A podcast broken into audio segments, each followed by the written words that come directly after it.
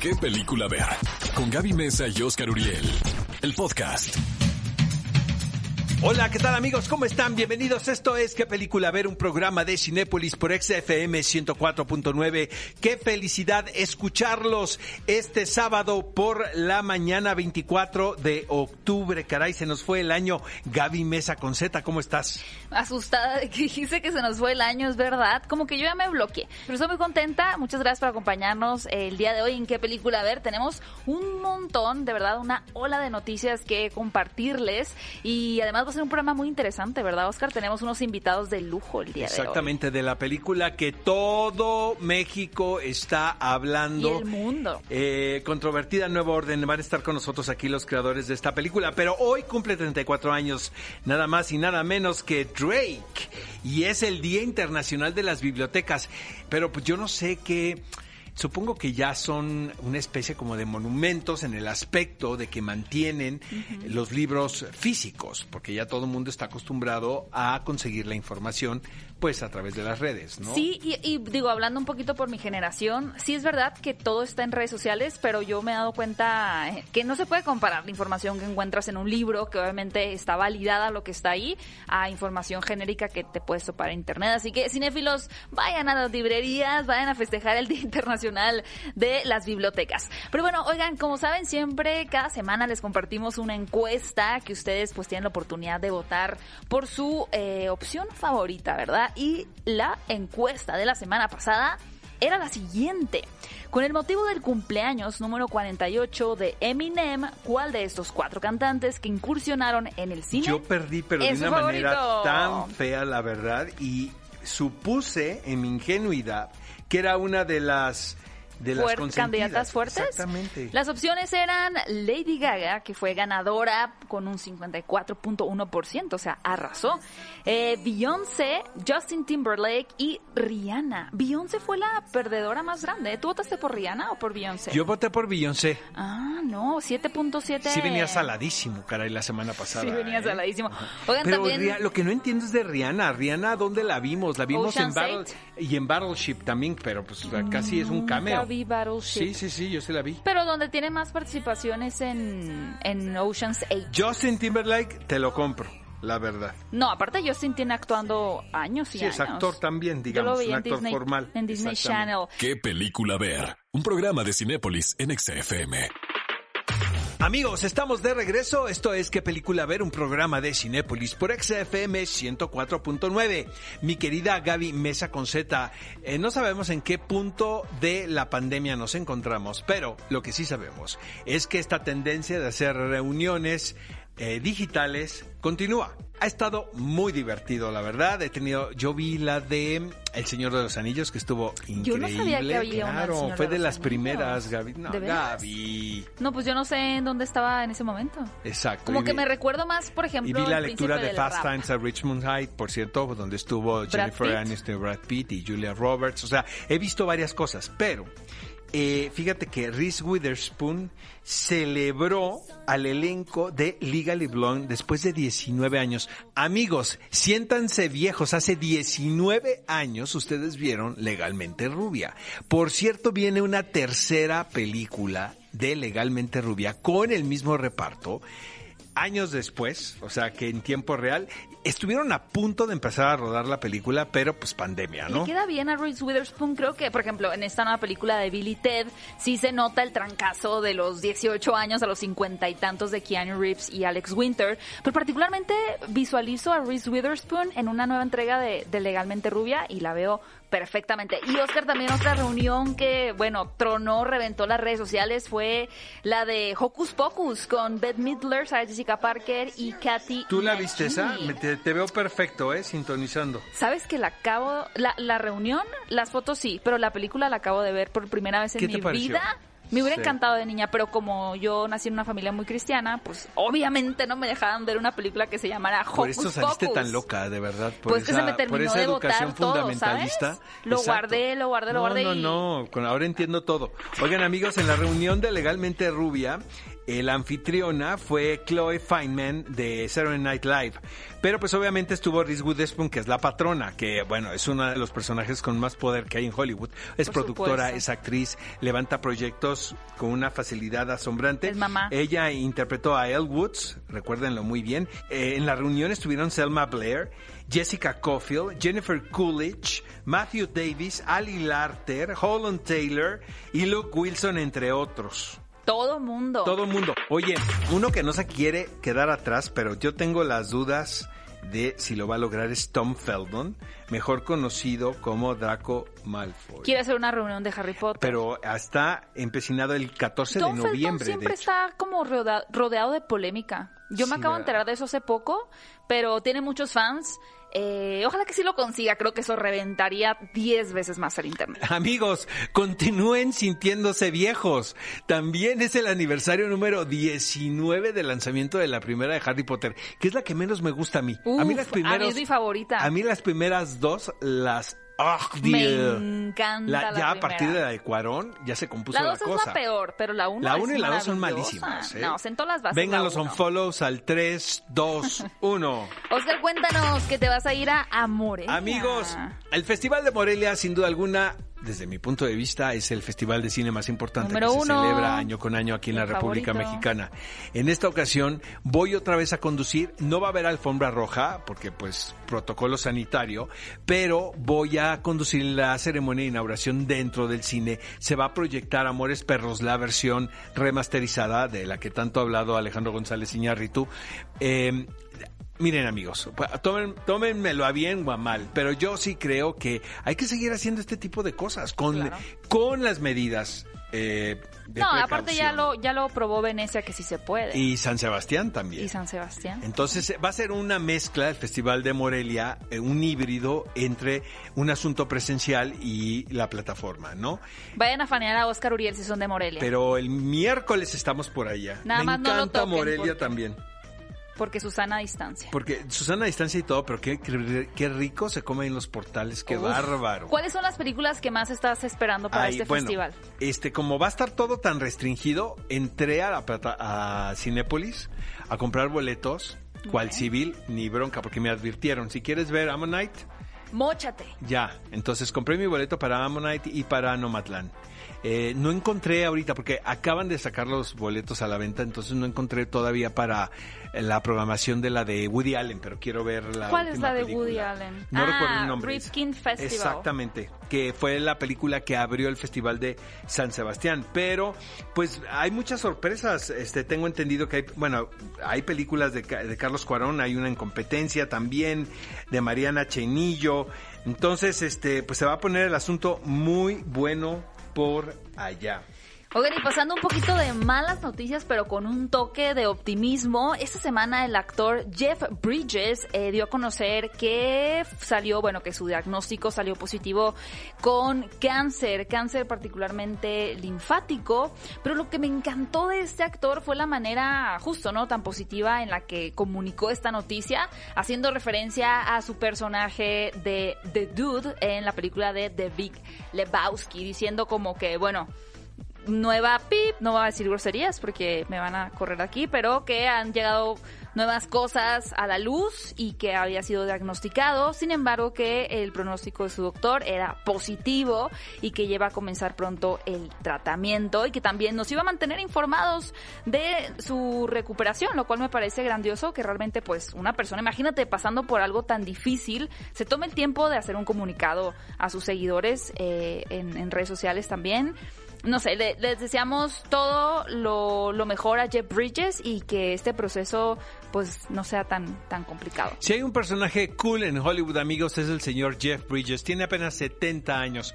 Así es que esperamos tenerlo muchos, muchos años más trabajando porque es uno de los actores de carácter consentidos y ha hecho unos trabajos realmente memorables, no solamente Dude, ¿no? Que pues todo el mundo lo conocemos por ese apodo, pero Starman, por ejemplo, Los fabulosos hermanos Baker. Hay muchas películas con Jeff Bridges, las cuales adoramos. Y bien, también esta semana Gaby, se estrenó un tráiler de una película titulada Wonder Darkly. Esta es una de las producciones que más ruido hicieron en la pasada edición del Festival de Sundance, cuando todavía vivíamos en la vieja normalidad. Nadie imaginábamos lo que nos iba a pasar. Es protagonizada por Diego Luna y Sienna Miller.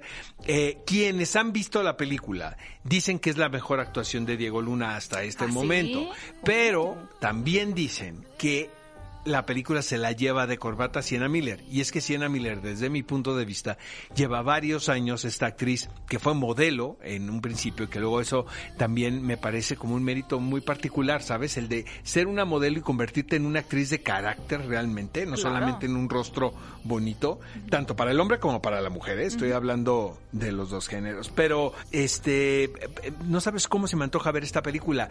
Otra vez va, es el retrato de una pareja en crisis a partir de un accidente eh, siento que también es un tema muy recurrente este año, después de haber...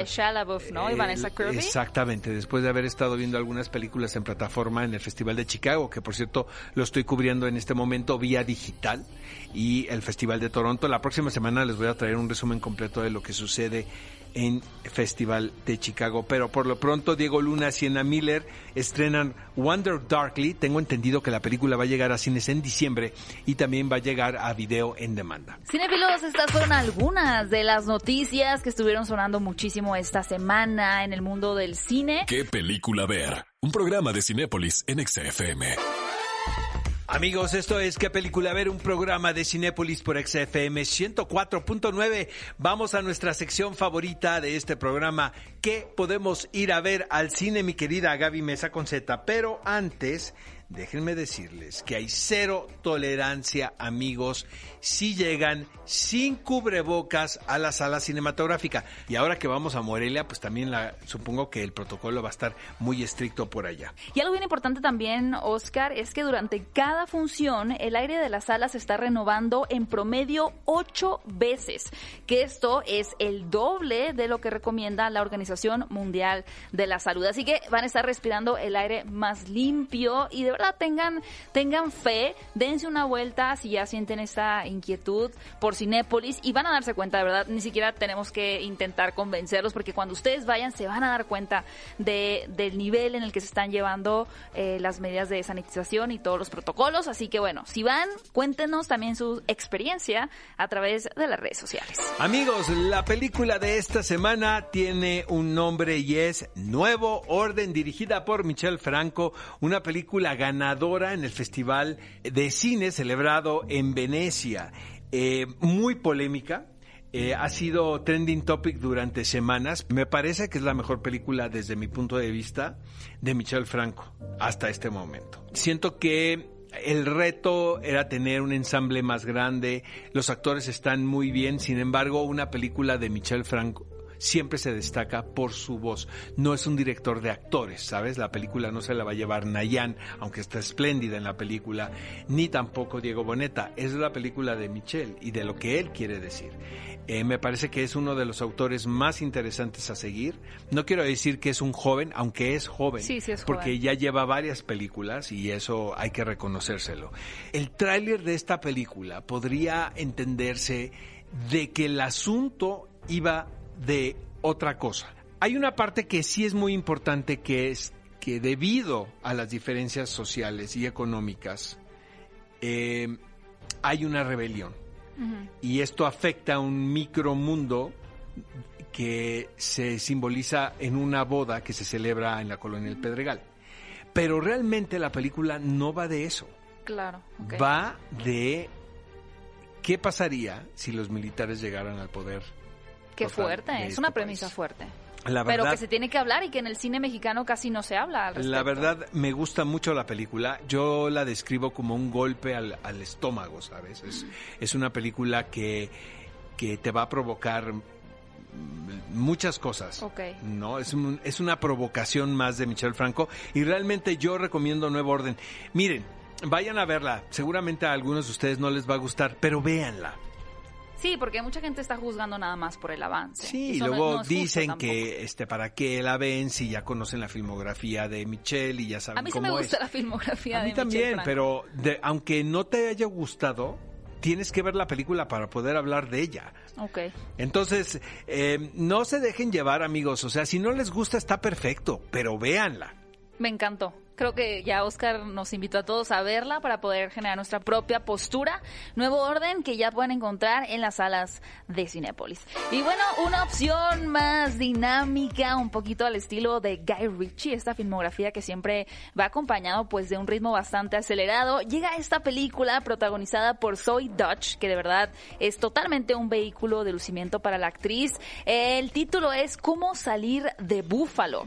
Y es bien interesante porque esta película rompe con toda, con todo este estereotipo un poquito del sueño americano, en donde hay que echarle ganas, trabajar arduamente para conseguir lo que uno quiere. No, aquí esta chica de verdad se va a ir con el lema de que el fin justifica los medios. Es una chica bastante intensa eh, y con una mentalidad fija en hacer dinero, dinero, dinero, dinero, dinero a como de lugar. Así que aquí vamos a acompañarla a ella en esta aventura en búsqueda de, de recaudar una cantidad específica para para, sus estudios, pero definitivamente es una película que permite a Zoe Dodge pues eh, llenar, invadir la pantalla con, con su carisma y seguramente va a ser una gran opción si tú lo que quieres es ir al cine a divertirte, a despejarte un rato y bueno, ¿por qué no?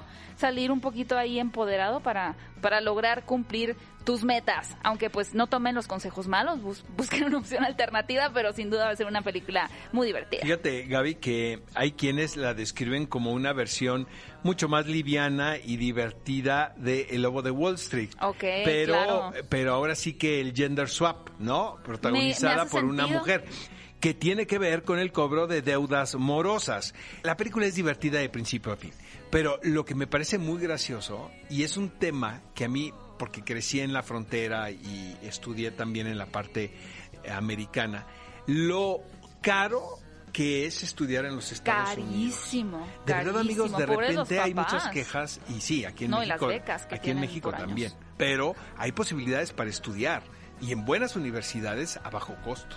Es verdad. Sí, no, en Estados Unidos es otra historia y bueno, creo que en esta película también. Pues ese, es, el trauma de la protagonista de cómo salir de Búfalo.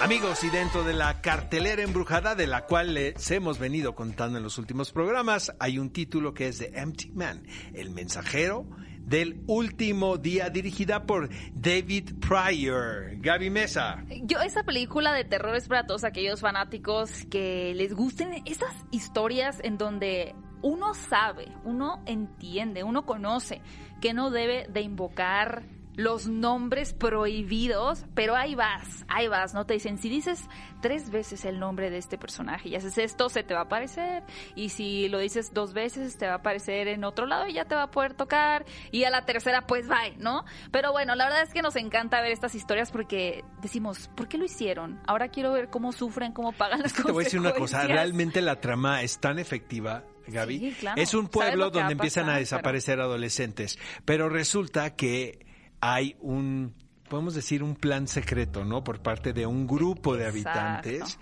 que quieren invocar, no hagan eso, señores, de verdad. Quieren invocar Luego como que da tentación, ¿no? Exactamente. Está tan fácil que a ver, a ver si será cierto. Entonces, pero es una entidad mística la que quieren llamar. Exacto. Esto forma parte de nuestra cartelera embrujada en Cinépolis, que van a ser, bueno, momentos donde tengamos solamente películas de terror para todos los amantes del género, y por supuesto, celebrando en este mes de octubre. Oigan, y además, esta película que les compartimos, que tiene garantía Cinépolis, Venganza Implacable, wow, está teniendo muchísimo éxito, ha llevado a muchos cinéfilos a las salas de Cinépolis, quienes han salido encantados. Así que, bueno, les recuerdo que todavía está en cartelera esta película protagonizada por Liam Ha sido un trancazo en, en, taquilla, Trancazazo. Oye, ya, el 2020... Liam Neeson, qué caray, ¿no? Ahora sí, realmente, que si hay personajes que venden en la taquilla internacional es este La fórmula no era Christopher Nolan, era Liam Neeson. Exactamente. Nos equivocamos. Exactamente. Oigan, y además pronto... La fórmula no es Gal Gadot, no, es Liam Neeson. no se confundan. Y pronto también tendremos en la cartelera de Cinépolis la segunda o la secuela de Estación ¿Tú Zombie ya la viste, Gaby? 2. No la he visto, pues es que todavía no ha llegado Bueno, la, original sí, la primera, pero esta, esta Que la primera nos gusta mucho, ¿estás de acuerdo, no? Nos encanta esa película surcoreana. Pero bueno, los vamos a mantener al tanto cuando llegue esta cinta. Por lo pronto. A ver, viene la encuesta. La encuesta de la semana. A ver, esta te va a gustar, Oscar. A ver. Es de terror y es de los 80. Ajá. ¿Cuál de estos clásicos? ¿Me estás tratando de decir viejo otra vez? No, no, pero sé que te este gusta te va a encantar, Oscar, es en los 80. sí, pues sí. ¿No te gustan los 80? Yo era un niño en los 80. Y yo era una niña en los 90 y Sofía de los 90. Ok. ¿Cuál de estos clásicos ochenteros de terror para ver en octubre es tu favorito? A ver, aquí les van las opciones para que voten en las redes de EXA, arroba EXAFM en Twitter. Son las siguientes. El Resplandor, Ghostbusters, Beetlejuice o los Gremlins. No, pues el resplandor, todavía hay clases sociales en esto. ¿De veras el La verdad, sí, entre, todavía hay clases sociales entre los directores. El resplandor, pero por mucho. Híjole, yo creo que va a ganar Gremlins, pero yo voy a votar, por, Beetlejuice. Por Beetlejuice. Me encanta Esta también me encanta. Es cuando Tim Burton hacía las cosas bien, ¿sabes? Qué padre película, ¿no? Padrísima. Pero bueno, Oscar vota el resplandor, yo voto por Beetlejuice. Es momento de que tú vayas a votar a las redes de EXA. Te recuerdo, arroba EXAFM y los resultados los vamos a compartir la siguiente semana. ¿Qué película ver? Un programa de Cinépolis en EXA-FM. Los protagonistas, sus creadores, de la pantalla grande a tu radio. La entrevista en ¿Qué película ver? de Cinépolis en EXA-FM. Amigos, están con nosotros aquí los protagonistas de la película del momento. No, del momento, va a ser de semanas, caray. Vamos a seguir hablando, hablando. Han sido trending topic, ¿no? Desde hace rato. Yo como productor sería el más feliz del mundo. claro. Qué buena campaña publicitaria se aventaron. A ver, está mi querida Mónica del Carmen. ¿Cómo estás, Mónica? Fernando Cuautle, Darío Jasbeck, quien es miembro honorario de de qué película ver y mi queridísimo y admirado Michel Franco. ¿Cómo están chicos? Muy bien, muy contentos de platicar con ustedes. Oye Michel, vamos a entrarle ahora sí. Eh, ha sido una película muy polémica y bueno, ya lo dije aquí en el momento de hablarla, de, me parece que es tu mejor película hasta este momento y espero que vengan muchas mejores que esta, pero sí es mi película consentida de tu filmografía. Pero paradójicamente también es la película más controvertida que has tenido. ¿Por qué crees que se deba a esto? ¿Crees que va, ahora sí que van las, las dos situaciones tomadas de la mano? Bueno, gracias primero, qué bueno que te gusta. Siempre, siempre si te gusta la última, es, es la más reciente, es buena señal. Exacto. Yo creo, creo en este caso que, que es la primera película que hago que no retrata una situación íntima, que no es la historia de una familia, que eso siempre te puede mover al público porque se ve proyectado en los personajes, pero esta vez además de la parte íntima eh, se contextualiza en una especie de radiografía a nivel nacional en un país que podría ser México u otro, porque es una distopía que sucede en un futuro cercano, pero eh, eh, cuando la, película toca fibras sensibles, eh, porque me atrevo a, hablar de frente sobre el clasismo, el racismo, sobre los grandes males de nuestra sociedad y, insisto, esto es global, no solo de México. Y entonces, pues, pues eso eh, pone nerviosa a la gente, divide mucho. Y yo estoy feliz, como decías, como productor, no tanto por la venta de boletos, más bien porque como guionista digo, qué bien que las ideas que estuve eh, eh, trabajando y, pues pensando se discuten a este nivel. Oigan, tengo una pregunta yo para eh, los actores y quisiera saber si a nivel de guion, si en algún punto les costó empatizar con, con, sus personajes, ¿no? Como entender las decisiones que iban a tomar y cómo fue ese proceso para ustedes de realmente poder llegar a conectar con ellos sin juzgarlos. Cuando yo leí el guion y cuando yo leí el personaje de Marta, me costaba porque yo, yo siempre me he sentido como muy aguerrida, como muy contestataria y tener este personaje que está envuelto en esta vorágine de injusticias, pues me costaba empatizar con, con ella, pero sabía que tenía un punto primordial de, de, un punto de vista muy específico y a ese había que, que, corresponder. Y sí, sí me costó, pero, pero al final, viendo los resultados eh, y bajo la dirección de, Michelle, llevamos a este personaje y siento que es de los personajes con los que puedes empatizar más a lo largo de la historia y eso me, me gusta mucho. creo que yo sí empaticé en una parte con mi personaje muchísimo y fue sobre todo en la parte de la, desigualdad. Al final yo vengo desde abajo eh, y, sé cómo, cómo se siente todo esto, ¿no? Esta cosa del racismo, de, de, la desigualdad, claro que la he vivido muchísimo y creo que es también fuerte eh, de repente a lo mejor incluso aceptarlo, ¿no? Es como, ok, yo también he pasado por eso y, mi personaje va de eso. Yo eh, eh, desde corta edad he trabajado, tuve muchísimos trabajos antes de, llegar a ser actor, pero justo he pasado por estas cosas con las que conectaba inmediatamente con el personaje y que creo que en la película se ve que todos los personajes son entes bien creados, entonces creo que se debe mucho a eso, al menos de mi parte, que conecte con esta parte fuerte, dolorosa, de los mexicanos y de cualquier persona que viva la desigualdad. Claro. Y digo, en mi, en mi caso yo creo que, no sé, pues era difícil ver a alguien que no está consciente de lo que le rodea y del mundo en el que vive y del país en el que vive y creo que eso eh, me llamaba mucho la atención, pero pues al mismo tiempo eh, me ha visto, me, nos ha visto mucha gente así. Oigan chicos, eh, a mí más que una película que va sobre las diferencias sociales, que obviamente es un factor muy importante, en el desarrollo de esta historia y sobre todo como en el motor de, lo, que viene después de las consecuencias. Es una película que, que va de la militarización del peligro, ¿no? Que puede sucederse, ¿no? En, en, en esa circunstancia y que, y que no solamente va de nuestro país, sino que puede sucederse en, en cualquier otro. Eso fue lo que a mí me conmovió. Veo, veo realmente a la audiencia este denotando no el asunto de las diferencias sociales siendo que esto lo hemos visto en muchas películas o sea no, no creo que no está aquí revelando algo en particular Michelle pero lo que me pareció a mí realmente conmovedor como espectador es ver la situación de los militares en el poder. No sé si yo estoy mal o tengo que ir a terapia No, es, es, la historia comenzó mucho antes. Todos entendemos los códigos y lo que sucede en esta casa y, qué representan y son personajes eh, que viven una profunda eh, corrupción. Pero, como bien dices también, Oscar, esto ya lo hemos visto en otras películas. La siguiente gran pregunta de la película es cómo se controla eso o qué consecuencias trae. ¿Quién gana eh, a partir de, de esta explosión? Y mi respuesta es no gana nadie. Eh, el público cuando la vea va a entender que todos salen perdiendo sin importar que sean parte de la clase privilegiada o de la clase media o de la clase eh, baja. Eh, todos salimos perdiendo. eso no quiere decir que no creo que hay que cambiar. La película, justamente, la tesis de la película es urgen cambios. Mm. Pero hay que hacer cambios de manera inteligente, con empatía, con diálogo, porque si los cambios vienen del caos, eh, la conclusión va a ser peor aún.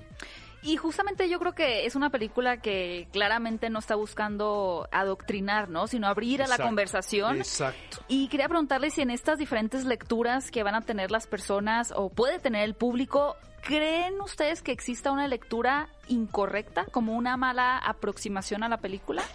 ¿O todas son válidas? Yo estoy dispuesto a escuchar todo tipo de opiniones siempre y cuando vean la película, que no sea por el trailer, por, por, discusiones de Twitter, ¿no? Yo estoy dispuesto, si a alguien no le gusta y explica por qué, yo lo escucho con muchísimo interés, o si no le parece alguna de las posturas, pero cada personaje en la película que hace algo en un momento tiene una actitud contraria en otro. Se, se, eh, hay mucha ambigüedad en los personajes y en la realidad que represento. Entonces, no, eh, no hay una tesis, como bien dices, no estoy tratando de adoctrinar. Y el otro punto es pues que yo soy director de cine y trabajo con libertad y escribí una película distópica que sucede en un futuro cercano y no es un documental, es ficción y trabajo con libertad. Lo que sí es que a través de, a partir de que ha habido tanta polémica, estamos poniendo la película en manos de ONGs y de asociaciones que se dedican a combatir el clasismo, el racismo, y ellos van a, a, tomar el diálogo de esta parte seria que pues son los expertos y van a transmitir las ideas correctas. Chicos, eh, tenemos que concluir, pero yo les voy a decir esto. Creo que Nayan me comentó en una entrevista y yo también creo que las películas no deben adoctrinar y soy todo menos romántico y todo el mundo lo sabe aquí. Pero me dijo algo Nayan que me llamó la atención. Me dice, esta película puede ser pervisoria, puede ser una llamada de atención para que esto no suceda jamás en nuestro país. Y me llamó mucho, mucho la atención la respuesta que me dio Nayan. Han hecho una gran película, chicos de verdad. Siéntanse muy orgullosos de esto. Y como bien dice mi querido Michel, eh, vayan a verla no juzguen de una, a una película por comentarios que leen en redes sociales o porque ellos creen, ¿qué tal los supuestos ahora los críticos de cine que, no? O los que, o los que critican tu película sin ver considerando lo que hiciste en el pasado. ¿Qué tal si tuviste un momento de epifanía, Michelle, sabes, el año pasado y te convertiste en en un director de películas infantiles muy efectiva, por ejemplo. Muy pues sí, sí, te doy toda la razón. Chicos, este, de verdad muchas gracias por su gracias. tiempo. Y este, vayan a ver, vayan a ver eh, Nuevo Orden eh, este fin de semana a cines, porque hay que verla en la pantalla grande. Exactamente, Nuevo Orden ya está en ese momento en la cartelera de Cinépolis. No olviden revisar en sus ciudades. Y bueno, muchas gracias por acompañarnos. Mónica, Fernando, Darío, Michelle. Gracias. Gracias, un gusto hablar con ustedes siempre. Gracias. Bueno, cinefilos, ahí lo tuvieron directamente de la voz del elenco y el director de esta película de Nuevo Orden. Tienen que ir a verla en cuando puedan a las salas de Cinépolis. Y una vez que lo hayan hecho, eh, vamos a estar súper pendientes para leer su opinión en las redes sociales. ¿Qué película ver? Un programa de Cinépolis en XFM. Los protagonistas, sus creadores, de la pantalla grande a tu radio.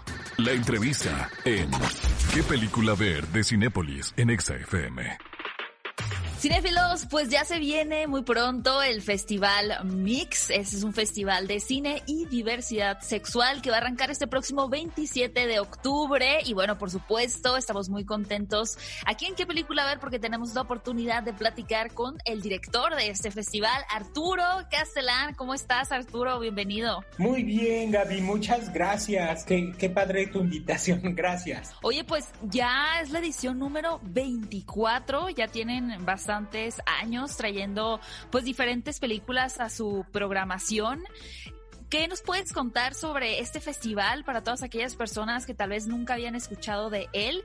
¿Y cuál es la importancia de, de lanzarse a ver algunas de, de, estas películas o de las actividades que van a tener ustedes aquí en el festival?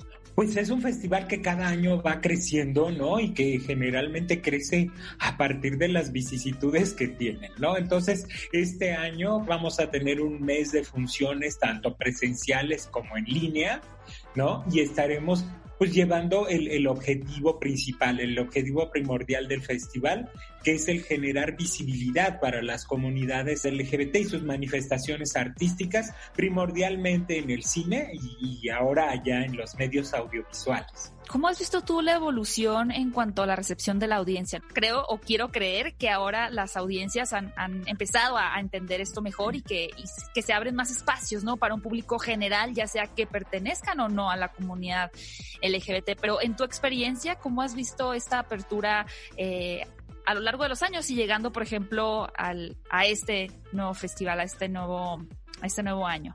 Fíjate, Gaby, que, que, a nosotros nos pasó un poco la experiencia contraria, ¿no? Ok, ok. Estaban, sí, como que al principio estaba mucho más, fue más fácil conquistar, creo, a la audiencia cinéfila en general, ¿no? Okay. Que, la, que la comunidad LGBT en un principio teníamos tres o cuatro cortometrajes de estreno mundial y ahorita tenemos cuatro largometrajes de estreno mundial en el sí. festival, más todos los eh, cortos y largometrajes mexicanos que se desarrollan en el año que de ahí nosotros seleccionamos aproximadamente unos 30 40 anuales. Imagínate wow. cómo ha subido la producción, o sea, es mucha participación. Es muy impresionante. Oye, Arturo, y ya antes de, de, de, despedirnos, dos o tres títulos imperdibles o que a ti te han encantado que el público no puede dejar de buscar en el Festival Mix. Pues mira, del Festival de Berlín trajimos las ganadoras del premio Teddy, trajimos Bienvenido a Chechenia, que es una eh, película, un documental sobre las políticas que tiene ahorita el gobierno ruso en contra de la comunidad LGBT. Dicen que no existen, que no aparecen. Este, en el Festival de Berlín, los protagonistas del documental estaban eh, ayudados por eh, policía de seguridad porque creían que iban a ser asesinados durante el festival. O sea, imagínate. Qué ¿no? fuerte. Viene esa película, viene si, si esto no es amor, otra película que ganó experimental de ahí mismo, tenemos una selección oficial con un jurado de lujo, es David Pablos, el presidente del jurado, que está presentando, bueno, va a presentar el baile de los 41 en un conversatorio que tendremos con él para, para el Festival Mix. Este, está un homenaje a Jaime Humberto Hermosillo, tenemos 30 de sus películas, ¿no? 15 de ellas las más recientes que casi no se han visto. Y tenemos eh, toda una, una, sección dedicada al, al cine español eh, reciente eh, con apoyo del Centro Cultural España y una masterclass que vamos a tener a través de, internet con el director Alfonso Albacete. Entonces tenemos de todo para todos. de todo, ¿no? Está súper completo. Eh, cinéfilos, les recuerdo que este festival, eh, Festival Mix, Cine y Diversidad Sexual, va a arrancar este 27 de octubre, del 27 de octubre al 20 de noviembre. Tienen bastante tiempo para darse una vuelta y disfrutar de de toda la programación y los eventos que ellos van a tener. Y bueno, también recordarles, muy importante, que estas, eh, una de las salidas de estas películas del Festival Mix será a través de Sala de Arte Cinépolis, también para que estén muy pendientes. Muchísimas gracias y, bueno, mucho éxito. Espero yo también, Oscar y yo, darnos una vuelta por allá. Ahí los esperamos, Gaby. Muchísimas gracias y un abrazo a todos. Gracias. ¿Qué película ver? Un programa de Cinépolis en XFM. Amigos, esto es ¿Qué película ver? Un programa de Cinépolis por Exa FM 104.9. El clásico de la semana, sección que estaban esperando. Tenemos un título a propósito de estas festividades y es... Los muchachos perdidos, The Lost Boys, un clásico kitsch de la década de los 80. Lo más divertido de esto, amigos, es que no saben qué bien me la paso haciendo este programa, pero es que mi querida Gaby Mesa con Z no la había visto. No, no. Entonces, no, deja tú, no sabía que existía esta película. Por eso me gusta este programa también porque me entero de bueno, cosas. Bueno, resulta que onda 8 o 9 de la noche entre semana me manda un screenshot de que estaba viendo The Lost Boys, obviamente en Cinepolis Click, donde pueden encontrar esta película. ¿Qué te pareció, Gaby? Me reí toda la película, la verdad. Ya, mira, la verdad es que no sé si, si su función o su intención en ese momento que se estrenó era el de ser divertida. Sí, hay mucho sentido del humor implícito en ella. Porque podría incluso no caer en Pero no es humor involuntario, ¿eh? Es distinto. No, para nada. No, no, es de estas películas tipo estilo serie B eh, tiene que ver, no, no es spoiler porque creo que sucede muy al inicio de la película, tiene que ver con un pueblo donde habitan unos vampiros. Pero ¿saben qué es lo más increíble? Es que de verdad es una película que es como un un monumento a la década de los 80. O sea, si tú piensas en los 80 y tienes como una visión de Es de la canasta básica, es de la canasta básica de los 80. O sea, si quisieras enseñarle a un extraterrestre cómo lucía la década de los 80 o cómo aspiraba a ser esa generación eh, en cuanto a, su cultura, ¿no? Juvenil particularmente, ponerles los muchachos perdidos es genial, porque todo el entorno, la fotografía, la música, de la película te transporta automáticamente a esta época y sobre todo creo que, proyecta una juventud un tantito idealizada o, no sé si caricaturizada sería la, la, palabra, pero de cómo, cómo estaban estas tribus, ¿no? del momento es que más Desde el título de la película, que son Los Muchachos Perdidos, tiene que ver con el cuento de Peter Pan. ¿Te acuerdas de los niños perdidos? Sí. ¿Qué eran los niños perdidos? Una especie de huérfanos que no encontraban su lugar en el mundo. Exacto. Aquí son vampiros. ¿No? Que rebeldes. también rebeldes que tampoco encuentran su lugar en el mundo. El director de esta película es Joel Schumacher, quien fue director de arte de muchas películas, un personaje que quien ya falleció, pero quien tuvo una carrera muy cercana a grandes diseñadores de moda, por ejemplo. Eh, un director con una fijación muy particular en la estética de las películas y bueno, tuvo su momento de lucimiento durante los 80 y esto se nota en la película. Es también director de Flatliners, otra película por demás generacional. El elenco de esta cinta, de verdad, es que no puede ser más ochentero. Están los Corys, Corey Haim.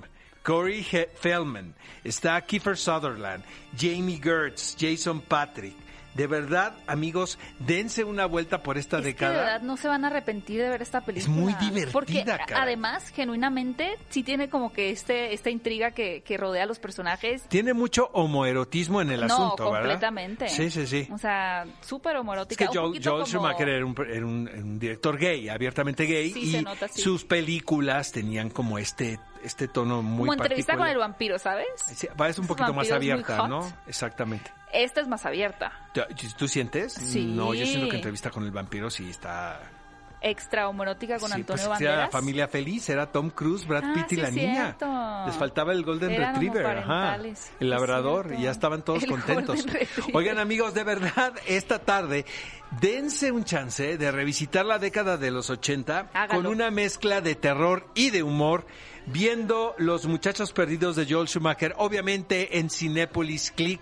No hay otra opción en plataformas cinematográficas. Qué buena curaduría tienen, la verdad.